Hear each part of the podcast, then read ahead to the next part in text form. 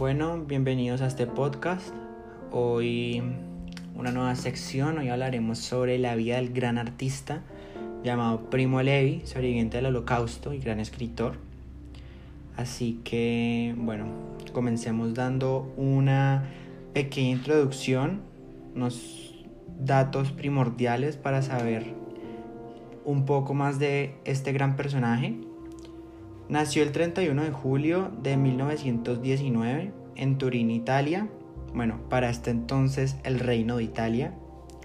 Su lengua materna era la lengua italiana y tenía orígenes judíos safaríes.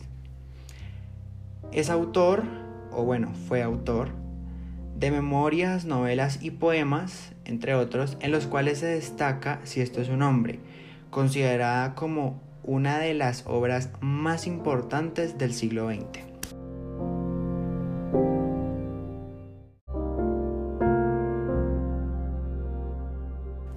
Ahora una pequeña sección, la cual nos va a llevar a el por qué este sujeto tuvo tanto acercamiento y experiencias vividas con el holocausto.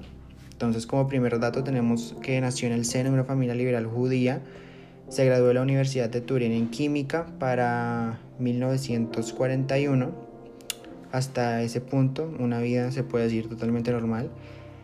Pero para 1943 se internó con unos compañeros a la resistencia antifascista italiana. Y para el 13 de diciembre del 43 fue arrestado por la milicia fascista posteriormente fue entregado al ejército alemán al identificarse como judío, ya que si se hubiera identificado como particiano, le habrían fusilado inmediatamente.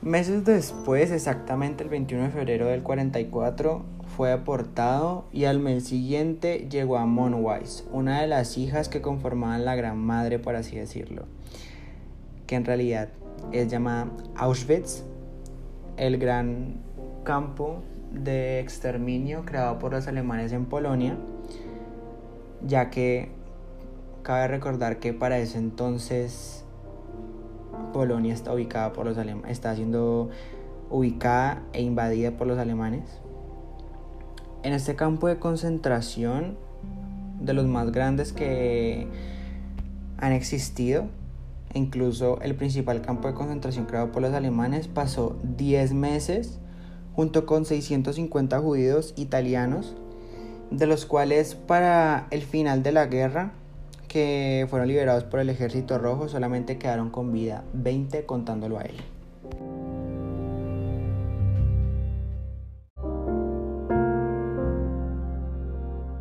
Ahora centrándonos en temas más literarios y en la obra Si esto es un hombre, el autor menciona que el fin de este texto no es hacer otra eh, denuncia o, rearmar casos frente a, los hechos que se vivieron en el holocausto, sino que por el contrario fue un proceso de, mm, de autosanación para él escribirlo mientras estaba en, esos campos y también se creó con el fin de relatar el proceso de deshumanización em, que tuvieron que vivir los prisioneros de Auschwitz em, por los horrores que, que tuvieron que pasar a lo largo de al menos 10 meses por parte del escritor.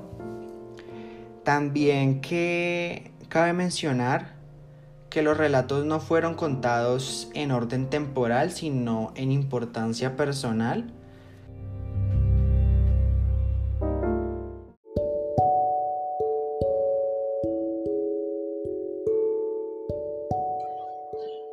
Y hasta aquí el episodio de hoy. Espero que lo hayan disfrutado mucho, tanto como yo lo hice.